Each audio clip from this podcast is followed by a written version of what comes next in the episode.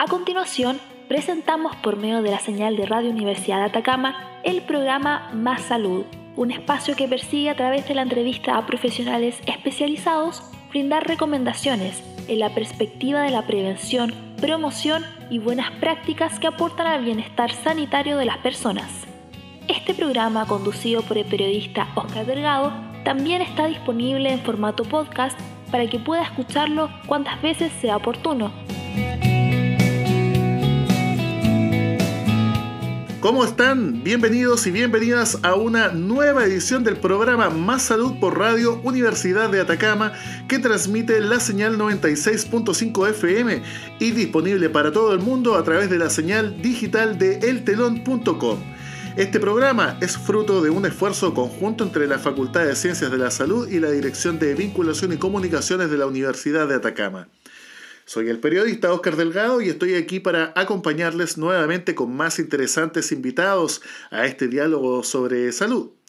Hoy retomaremos una conversación sobre asuntos de la psicología. Hace pocas semanas informamos aquí acerca de la puesta en marcha del Centro de Atención Psicológica Virtual. Y hoy nos visitan profesionales que trabajan en este centro, que son parte del equipo que presta asistencia a estudiantes y funcionarios de la Universidad de Atacama. Paulina Jorquera Castillo es psicóloga, estudió en la Universidad del Mar de La Serena, que cuenta con experiencias en el ámbito escolar y en contexto clínico particular, atendiendo a niños, niñas, adolescentes y adultos. La profesional se ha especializado en áreas como vulneración de derechos, violencia a la mujer, abuso sexual infantil, programas de inclusión escolar, primeros auxilios psicológicos en estado de emergencia, peritaje psicológico y social, parentalidad, apego y desarrollo infantil.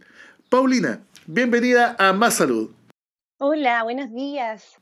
También nos acompaña en esta ocasión Patricio Torres Catalán, psicólogo titulado en la Universidad del Mar. Tiene especializaciones en los ámbitos de la educación y psicoterapia. Ha tenido oportunidad de trabajar en contextos educacionales, redes colaboradoras de Sename y personas con demandas de atención en drogodependencia y atención psicológica privada. Patricio, bienvenido también a nuestro programa. Muchas gracias por la invitación. Perdón, actualmente ambos forman parte del staff de profesionales psicólogos externos del Centro de Atención Psicológica Virtual de la Universidad de Atacama para brindar acompañamiento a la comunidad educacional de la institución. Hace algunas ediciones el director del Departamento de Psicología de la UDA, Diego Mora, nos contaba acerca de la creación de este Centro de Atención Psicológica Virtual que vino a prestar una ayuda fundamental en el periodo de pandemia. Nos contaba que este centro cuenta con la colaboración de voluntarios, voluntarias, así como profesionales contratados por la Vicerrectoría Académica de la Universidad. Patricio, por favor, ¿puede contarnos acerca de cómo se lleva a cabo este trabajo cotidiano que realiza este equipo profesional? Sí, por supuesto. Mira, lo primero es que las personas ingresen a, a la página de la universidad y ahí van a encontrar un banner donde van a poder inscribirse y rellenar un, formulario que es la primera instancia para poder pedir atención psicológica con los especialistas que atienden en el centro. Y una vez que se realiza ese, formulario, se asigna una hora para, para, la atención, día y hora de atención. En general, la atención psicológica se realiza a través de medios telemáticos como puede ser el WhatsApp, el, el, Meet, el, plataformas como el Zoom o también a través de llamado telefónico. ¿ya? Y en general, eh, todas las intervenciones son de carácter privado y confidencial, en donde no se, no se eh, entrega ninguna información a la casa de estudio yo creo que nos va a dar para un buen rato de estar conversando acerca de, todo esto, porque imagino que prestan eh, varias atenciones a la semana, probablemente algunas a día a día. Paulina, ¿qué otros aspectos puede destacar de esta labor tan relevante en este periodo tan complejo que vive la humanidad? Bueno, todas las ciudades que están involucradas y que tiene alcance este centro de atención psicológica bueno, y antes que todo agradecer también la invitación y, darle también saludo a las personas que hoy día nos están escuchando de alguna u otra manera y que eh, efectivamente, bueno, el Centro de Atención Psicológica virtual nos permite también hacer un, un, alcance de alguna u otra forma a toda la, la, comunidad educacional de esa misma institución. Y eh, ha sido un proceso lento, un desafío también de alguna u otra manera debido a que las personas no tienen mucha conciencia en general en la comunidad en Chile, ¿cierto?, de eh, salud mental y de la prioridad que es eh, poder darse un tiempo también para poder atender aquellas situaciones que sobre todo hoy día con la situación de pandemia han eh, aflorado. ¿sí? Entonces creo que esta instancia que se ha creado a través de esta institución ha sido una excelente oportunidad para muchas personas que han postergado de alguna u otra manera su salud mental, dado que claramente con, el apremio también de la vida y del día a día han tenido que priorizar otras situaciones también. Tras la aparición del coronavirus, el grado de preocupación de la población ha aumentado no solo por la cantidad de casos diagnosticados día a día, sino que también por las medidas de distanciamiento social y de confinamiento que la autoridad sanitaria ha determinado como medidas de mayor impacto para combatir el contagio en nuestro país. Si bien han sido de gran ayuda para determinar la trazabilidad, pero además para disminuir el número de casos positivos que han tenido directas repercusiones en nuestro bienestar social y emocional. Sobre el manejo de la ansiedad en el estado de confinamiento nos cuenta en detalle la psicóloga Paulina Jorquera. Efectivamente, lo que señala Oscar con respecto al grado de preocupación que ha aumentado en la población ha sido efectivo. Eh, eso también nos ha llevado a un estado ansioso eh, en algunos casos bastante crónico. Y eso ha sido uno de los principales motivos también de consulta en, el proceso que nosotros hemos llevado como Centro de Atención Psicológica Virtual. Y de alguna u otra manera hemos intentado dar eh, atención y, responder a esas necesidades en forma a, las personas de la comunidad eh, de la institución. No obstante, es algo que afecta a todos por igual. Sin embargo, hay que tener presente que ante un estado de amenaza es bastante esperable manifestar cierta sintomatología ansiosa. Y desde ahí eh, también es importante tener presente cómo esto se genera o cómo esto se eh, manifiesta en las personas. Y, esto no es más que eh, un estado de activación excesiva que irrumpe en modo de agotamiento, pero también de pensamientos intrusivos de sobrepreocupación ante una amenaza inminente, ante un estímulo sentido como peligroso.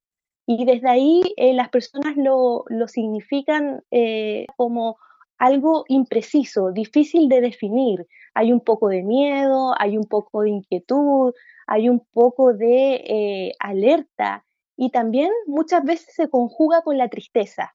¿sí? Y ahí también eso se torna bastante complejo de abordar cuando hay ciertos rasgos también.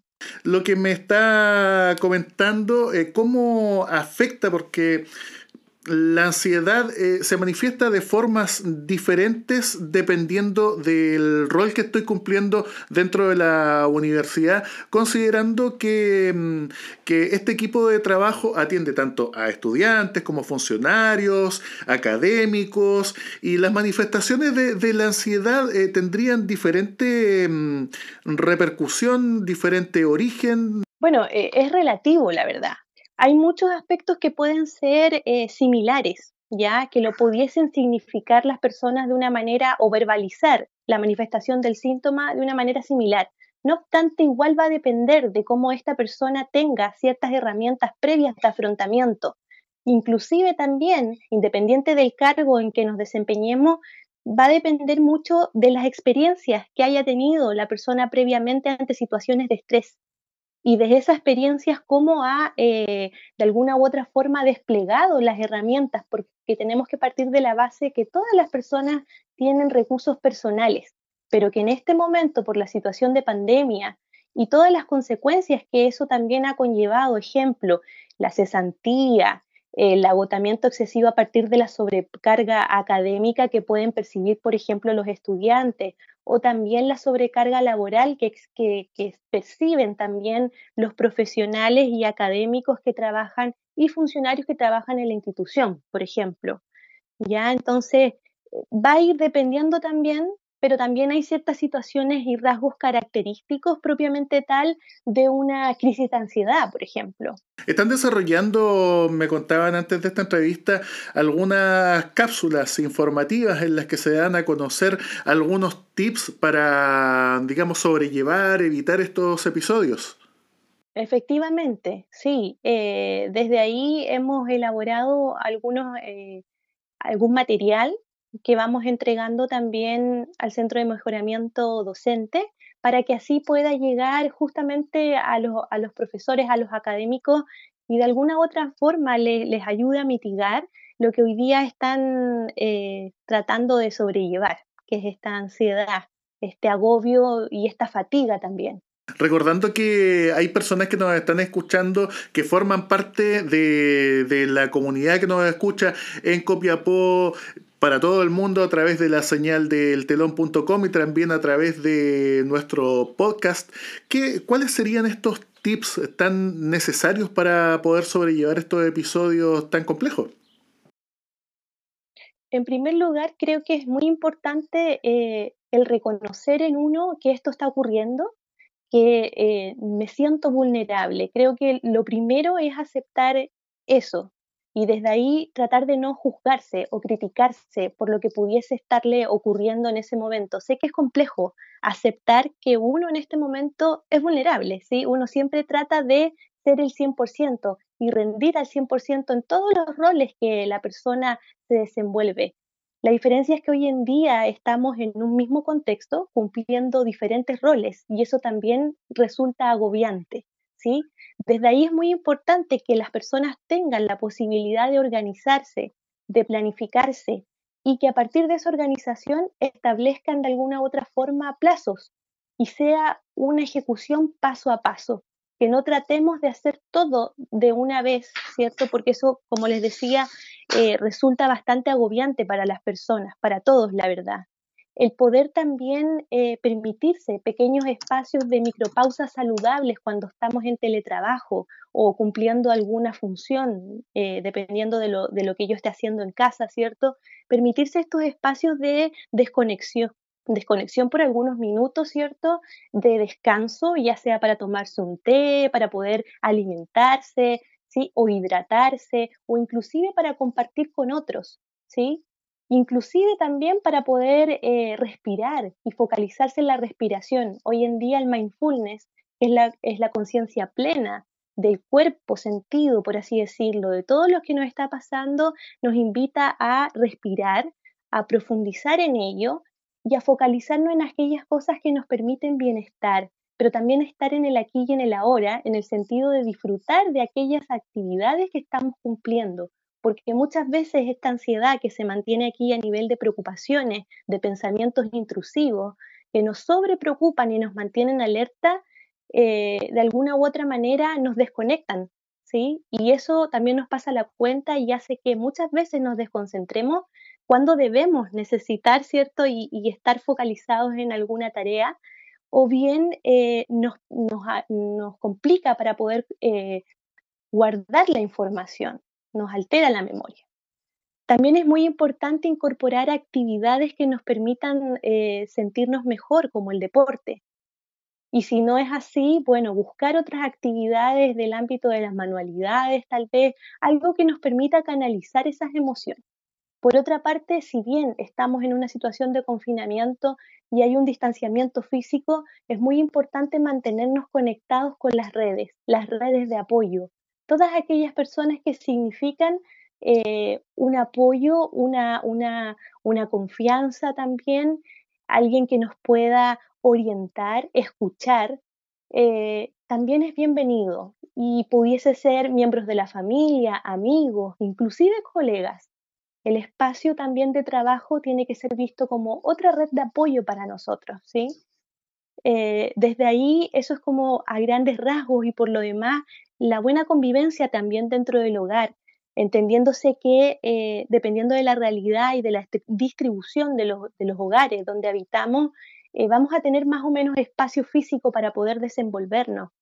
Es importante trazar ciertas reglas de convivencia, reestructurar las reglas de convivencia que teníamos antes de la pandemia para poder desde ahí establecer ciertos límites, sobre todo en los espacios que son en común. Muchas veces no tenemos diferenciado ese espacio de trabajo versus el espacio que podemos compartir con la familia, ¿sí? Y en esos espacios donde podemos compartir con la familia es importante establecer también ciertos ritos, es decir, los días viernes por la noche o un día sábado tratar de compartir en familia, ver una película, hacer alguna actividad que nos desconecte un poquito de lo que hemos vivido en la semana. Y esas actividades que tenemos que programar durante la semana también para poder ir a descansar y a dormir, es necesario tratar de sacarlas un poquito de la cabeza y si es posible, anotarlas. Todo aquello que tengo que hacer para evitar que nuestro cerebro en definitiva siga funcionando con esa ansiedad y esa preocupación de todas aquellas funciones que están ahí pendientes. Así como la ansiedad, el estrés a causa de las condiciones extraordinarias que viven las personas por el estado de catástrofe y limitaciones de desplazamiento como las cuarentenas y toda una serie de medidas dispuestas por la autoridad sobre estas estrategias para manejar el estrés, nos informa el psicólogo Patricio Torres. Ya Paulina habló sobre algunas estrategias que son en común, eh, algunos tips que son en común con respecto a, cómo manejar el estrés.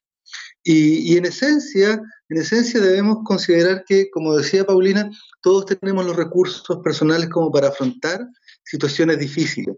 Y en este caso, el estrés eh, se produce justamente eh, al enfrentarnos a situaciones de peligro, a situaciones que son, eh, que en algún momento tensionan a nuestro organismo y nos hacen actuar o nos hacen reaccionar de distinta manera. desde ese punto de vista, eh, la forma de manejar el estrés son, son bien sencillas, pero la idea es que cada uno de ustedes vaya eh, innovando, vaya eh, aplicando toda su creatividad para poder enfrentar el estrés en base a lo, al contexto y, bueno, y también en base a, los recursos que cada uno posee en su casa o, recursos personales. Pero en esencia son, son básicos. Primero, es mantener una rutina de ejercicios diarios o semanales, planificarse en, los ejercicios, ¿ya? Y obviamente que, claro, que a lo mejor como ahora estamos en pandemia, es, difícil, por ejemplo, salir a correr, salir a andar, en bicicleta, debemos aprovechar las posibilidades que, nos da la pandemia, como por ejemplo, si vamos a ir al supermercado, eh, hagámoslo en, bicicleta o a pie y no usemos el auto. O, por ejemplo, si vivimos en un edificio o en un condominio de edificio, usemos las escaleras y no los ascensores. Y de esa forma vamos a estar ejercitándonos y, poder eh, eh, ocupar nuestro tiempo o aprovechar nuestro tiempo de, la, de mejor manera. Eh, otra, eh, otro tips, otra recomendación que, que, se hace para poder enfrentar el estrés tiene relación con lo que decía Paulina en algún momento, eh, tratar de alejarnos de elementos estresores y también planificar el, el, día, la semana y en donde hay que priorizar qué es lo más importante qué no lo es. ¿ya? también la idea es tratar de, compartir con las personas, hacer cosas que, sean eh, agradables para uno y también en donde uno pueda no perder el contacto con, los amigos, con los seres queridos, con las personas con las cuales uno, se siente apoyado emocionalmente. Eh, es importante, es importante aprender a decir que no, porque hay veces en donde no necesariamente nos vamos a querer hacer una cosa, o vamos a tener la disposición porque ya sea no queremos hacerlo o porque tenemos otra cosa que hacer antes o, tenemos que, o simplemente disfrutar de nuestro tiempo. Y en ese sentido, cuando alguien nos pide algo, bueno, tenemos que aprender a decir que no, porque al final, eh, si lo hacemos de mala gana, eh, eso va a afectar eh, la convivencia y también la forma en cómo nos, vamos, eh, nos vamos, eh, vamos interactuando con, el resto de la gente que nos rodea. por eso es importante aprender a decir que no. ¿ya? Otra, otra recomendación es, bueno, en la medida de lo posible, tratar de no consumir alcohol durante la semana y obviamente que los fines de semana, eh, y también no consumir eh, algún tipo o alguna clase de droga, porque eso obviamente que en vez de mejorar la, la situación a la cual nos estamos enfrentando, en, en, vez de, evitar que nos estresemos más, o sea, evitar que, no, que nos estresemos, al final nos vamos a estresar mucho más. ¿Ya? Y, y al final no va a, surtir el efecto que nosotros deseamos, que relajarnos, que eh, entretenernos y ese tipo de cosas. Bueno, también es importante tratar de mantener una actitud y cultivar una mente abierta y positiva, ¿ya? Con respecto a lo que nos está pasando. Sabemos que es difícil, eh, pero debemos intentar eh, ser positivos hacia el futuro. La pandemia tiene que acabar sí o sí en algún momento, ¿ya? Y, y debemos, debemos estar preparados para volver a funcionar como lo hacíamos antes. Y, en ese sentido debemos pensar que eh, todo lo que eh, pasamos en un determinado momento eh, va a dejar de ser y vamos a tener que volver a funcionar. Pues bien, también otra, otra recomendación que, se hace es tratar de, mantener una alimentación regular eh, en donde sea lo más sana posible y, nutritiva. También es importante que esta, que esta alimentación eh, tenga, tenga un, régimen horario eh, determinado. Tratar de no comer a deshora ni, ni saltarse las comidas, porque la, nutrición es, es, sumamente importante para el funcionamiento de nuestro organismo. pero en esencia eso, eso. Esas son algunas recomendaciones, pero lo importante, como yo decía al principio, es que tratar de innovar, tratar de innovar y usar todo lo que esté a nuestro alcance para poder enfrentar eh, esta pandemia de, la mejor forma posible. Patricio, Paulina, en la cultura, en el uso popular, la, las palabras de mm, la ansiedad, el estrés, están muy insertas en el lenguaje colectivo. Sin embargo, eh, siendo que mm, son perdón, son palabras que están insertas en el lenguaje colectivo, la gente los usa, digamos, frecuentemente para caracterizar las cosas que están sintiendo. Sin embargo, son de origen psicológico, pero podrían derivar también en algún otro cuadro de nivel somático, que cómo podría llegar a manifestarse. Adelantaba hace un ratito atrás que efectivamente esa sensación de, de no entender muy bien o de no eh, darle como un nombre particular, a pesar de que utilizamos con frecuencia y comúnmente este, este, esta nominación de estoy ansioso, me siento eh, nervioso, ¿cierto? Eh, o estoy estresado.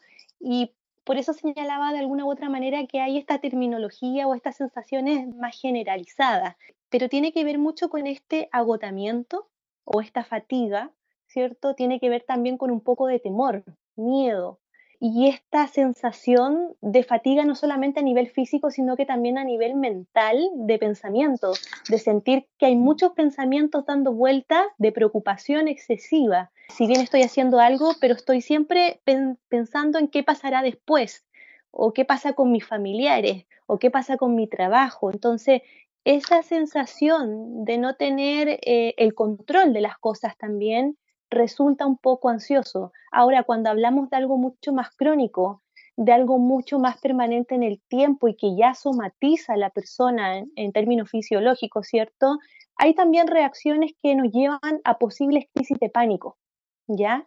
Y eso es bastante incómodo para la persona que lo padece y es una sensación bastante eh, atemorizante y muchas veces paralizante para la persona ya bloquea el movimiento y de alguna u otra manera genera una serie de, síntomas como entumecimiento, ¿sí? Eh, dificultades también para poder concentrarnos. En mucho y en, el, y en el caso más agudo hay personas que incluso sienten que se van a desmayar Y también está este temor, este terror, por así decirlo, y esa sensación de creer que nos estamos eh, muriendo o que nos estamos volviendo locos de alguna u otra manera. Eh, hay dificultades incluso para poder eh, oxigenarse. Hay una hiperventilación de alguna u otra manera que también resulta para ellos o para las personas que, padecen en algún momento de sus vidas estas crisis de pánico eh, difícil para poder respirar. Y eso hace también que la persona se sobreangustie y es como un círculo vicioso, ¿sí? Entonces, también hay otros indicadores que pudiesen hablarnos de, ansiedad, no así de crisis de pánico, a pesar de que eh, son síntomas, como digo, a veces muy, muy generalizado, que tiene que ver con la dificultad para dormir.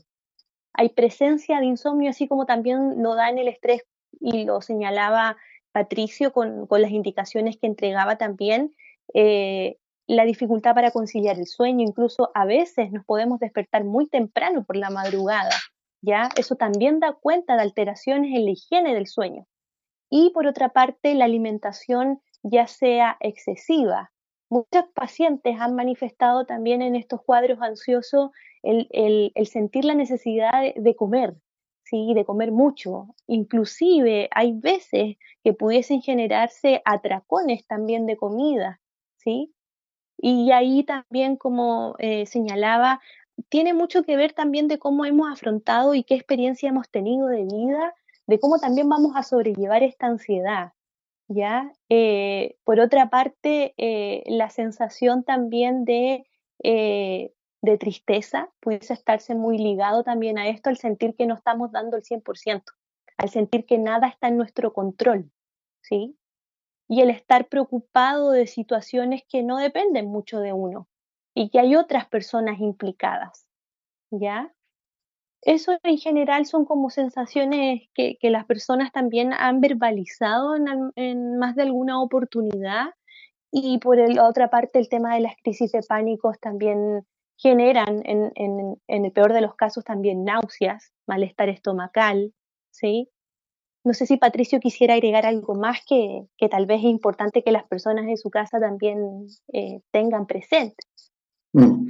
Sí, sí, mira, yo creo que Paulina, lo importante es también tratar de, estaba pensando, me gustaría centrarme en el tema del control, el tema del control. Con el asunto de la pandemia, generalmente eh, pensamos en que no tenemos el control de nuestras cosas, de nuestra vida, sino que son otras personas las que deciden cuándo tenemos que salir, eh, dónde tenemos que trabajar, eh, y hay veces en donde eh, justamente eh, perdemos, perdemos esa capacidad de, toma de decisiones, pero en realidad ese es el, mensaje, por así decirlo, que, no, que nos, nos, está ofreciendo esta pandemia, que no tenemos el control, pero en realidad, en realidad sí tenemos el control, sí podemos tomar, tomar decisiones y siempre las hemos tomado.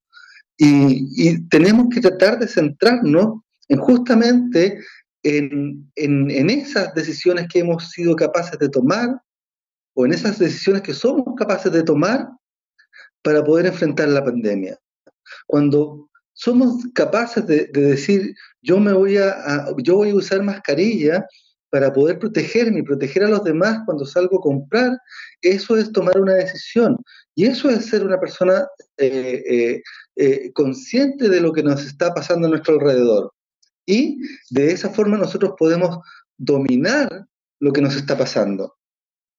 Cuando nos vamos a lavar las manos frecuentemente, eso también habla de control, que somos capaces de, de también tomar una decisión que va a ayudarnos y ayudar a otros, eh, sobre todo cuando manipulamos, manipulamos alimentos.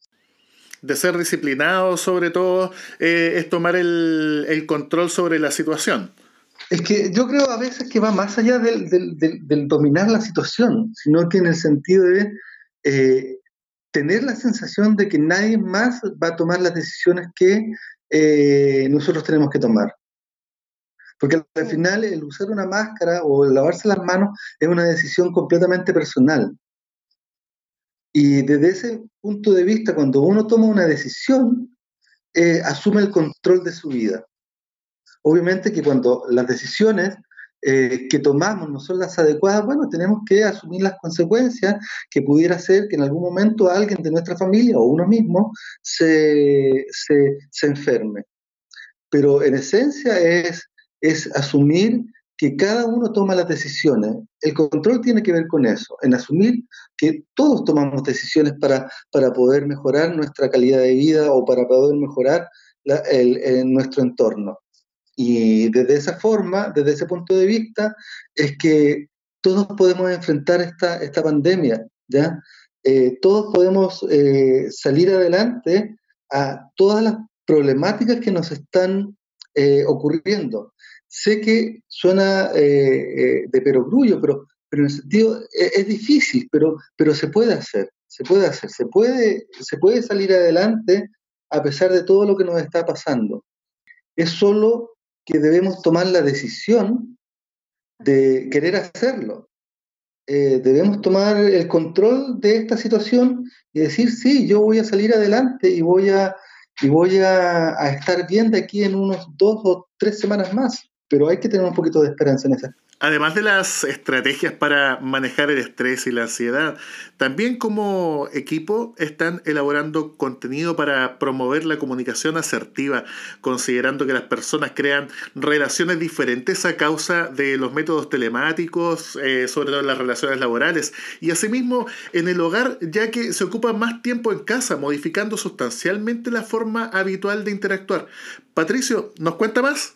Sí, por supuesto. Mira, el, tema de la comunicación asertiva es algo que, hay que también ir, innovando. Mira, primero contarte que la, que la comunicación asertiva se entiende como un proceso y también como una habilidad social. Como un proceso porque esto no ocurre de la noche a la mañana, cuando uno se comunica asertivamente. Eh, pero sí todos lo tenemos, Todos somos capaces de comunicarnos asertivamente. A veces pasa que no sabemos que lo hacemos, no somos conscientes, pero sí a veces eh, podemos comunicarnos asertivamente. Por eso hay que ir practicando, practicando día, día con día. Lo otro, bueno, es una habilidad social porque es la habilidad que tenemos todos de poder comunicarnos, en esencia, es una habilidad, es, parte de nosotros.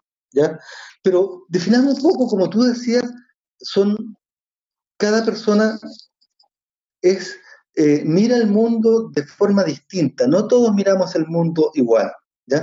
Por tanto, la realidad no es, no hay una única realidad, sino que existen múltiples realidades dependiendo de la cantidad de personas con las cuales vamos interactuando, porque cada uno ve el mundo eh, en base a su historia de vida, en base a su experiencia, en base a, a sus valores, a sus creencias, a sus gustos, y por tanto cada uno ve la realidad de una forma o accede a la realidad de una manera distinta. Así que una, una, cosa importante es que eh, tenemos que construir una realidad en común. Tenemos que llegar a acuerdos en donde nos planteemos objetivos, nos planteemos metas, nos planteemos eh, actividades que permitan que, el grupo o la familia o, o, los grupos de trabajo o de amigos sepan eh, qué, deben hacer en, un determinado momento y así no y así tener certeza de, qué es lo que se exige o qué es lo que nos exigimos nosotros mismos en un determinado momento. Por tanto, la comunicación asertiva eh, implica eso, implica eso, en poder manifestar cuáles son nuestras necesidades y derechos, pero también tenemos que ser conscientes y obviamente que también sensibles que las otras personas también tienen necesidades y derechos. Y en, la, y en medida que somos capaces de transmitir nuestras, opiniones y respetarlas, es que eh, en esencia se va a poder generar el, piso suficiente como para, para ir eh, fortaleciendo una comunicación, una comunicación asertiva, eh, eficaz, que permita transmitir lo que realmente nosotros queremos transmitir. Y para ello, bueno, yo creo que la, base, como decía en algún momento solapadamente, la base es que hay que tener una, cultivar una actitud abierta hacia uno mismo y hacia, los demás. Eh, siempre mantener la calma y el respeto a las opiniones de los otros, independientemente de si uno comparte o no esas opiniones. Y bueno, y, los tips, las recomendaciones básicas para poder practicar una comunicación asertiva hablan sobre eso, que primero tenemos que establecer un marco o establecer normas y reglas que nos den el marco donde poder movernos, ya que de esa forma cada integrante del grupo va a tener, va a saber cuál es el rol que le ocupa o le toca ocupar dentro del, grupo, ya sea de la familia, de los amigos o, de, del, equipo de trabajo. Eh, de esa forma damos, damos certeza de qué es lo que debe hacer o cómo se debe comportar una persona en un tiempo y en un contexto determinado. Y obviamente que si una persona en, algún momento no, no, está cumpliendo con los acuerdos o, o, no, o no está eh, acatando las normas y las reglas que nos, en algún momento nos planteamos, bueno, tenemos que hacérselo ver. No debemos dejar, no debemos dejar pasar la, la, la, la posibilidad de decirles o hacerles ver lo que hemos notado. ¿ya? Eh, siempre de manera respetuosa, calmada, y si en algún momento, bueno, perdemos los estribos, bueno, tratar de alejarnos un poco de esa situación, eh, darnos un tiempo fuera, eh, tratar de aclarar nuestras ideas, pensar en qué es lo que vamos a decir y una vez que tengamos la mente fría, volver a conversar con la persona y hacerle ver nuevamente lo que habíamos visto, y lo que habíamos observado con respecto a, lo que eh, ella estaba haciendo en un determinado momento. Eh, pero es importante, importante eh, no dejar pasar esa oportunidad.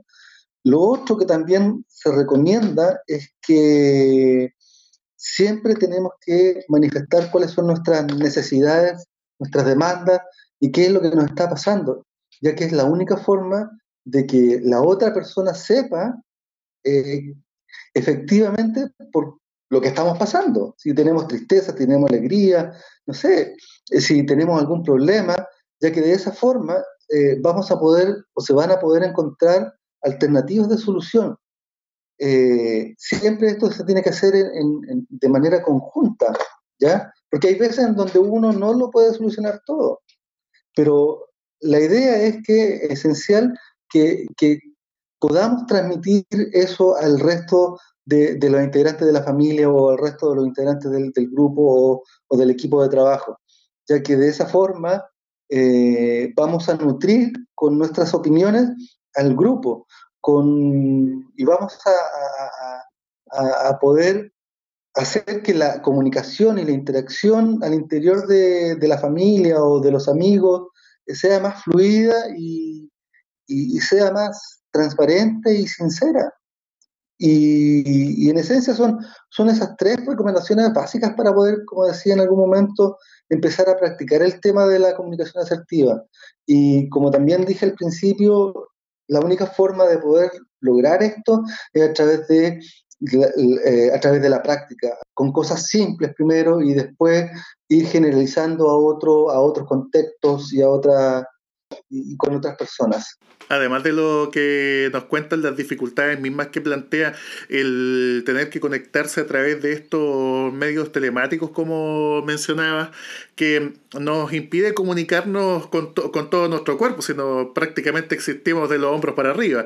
Así que sobre todo escoger las mejores palabras para poder comunicarse y también lo que comunicamos a través de nuestra gesticulación. Durante toda esta entrevista nosotros estamos hablándonos a través de la gestualidad, para poder ah, también darnos algunos, algunos detalles adicionales. Y ya con, con estas palabras que nos compartía Patricio, comenzamos a despedir esta edición número 15 de Más Salud en que hemos podido compartir esta valiosa información pero que no acaba aquí. Seguiremos conversando otros interesantes aspectos que desarrolla este equipo de trabajo en el Centro de Atención Psicológica Virtual. Agradecemos a los psicólogos Paulina Jorquera Castillo y Patricio Torres Catalán, quienes nos acompañaron una vez más en este programa Más Salud por Radio Universidad de Atacama en la señal 96.5 FM y para todo el mundo a través de eltelon.com. Muchas gracias. Chao, muchas gracias por la invitación y que estén muy bien. Ya regresamos con más interesantes invitados y entrevistas por la radio de la Universidad de Atacama. Por ahora, nos despedimos agradeciendo su fiel audiencia. Un abrazo virtual y hasta pronto hemos transmitido una nueva edición del programa Más Salud que produce la Dirección de Vinculación y Comunicaciones en un esfuerzo conjunto con la Facultad de Ciencias de la Salud de la Universidad de Atacama. Los dejamos invitados para la próxima semana por la 96.5 de la frecuencia modulada y online a través del telón.com para ofrecer a usted más interesantes temas con los expertos de nuestra Universidad de Atacama y que puede escucharlos en nuestro podcast cada vez que lo necesite hasta la próxima edición.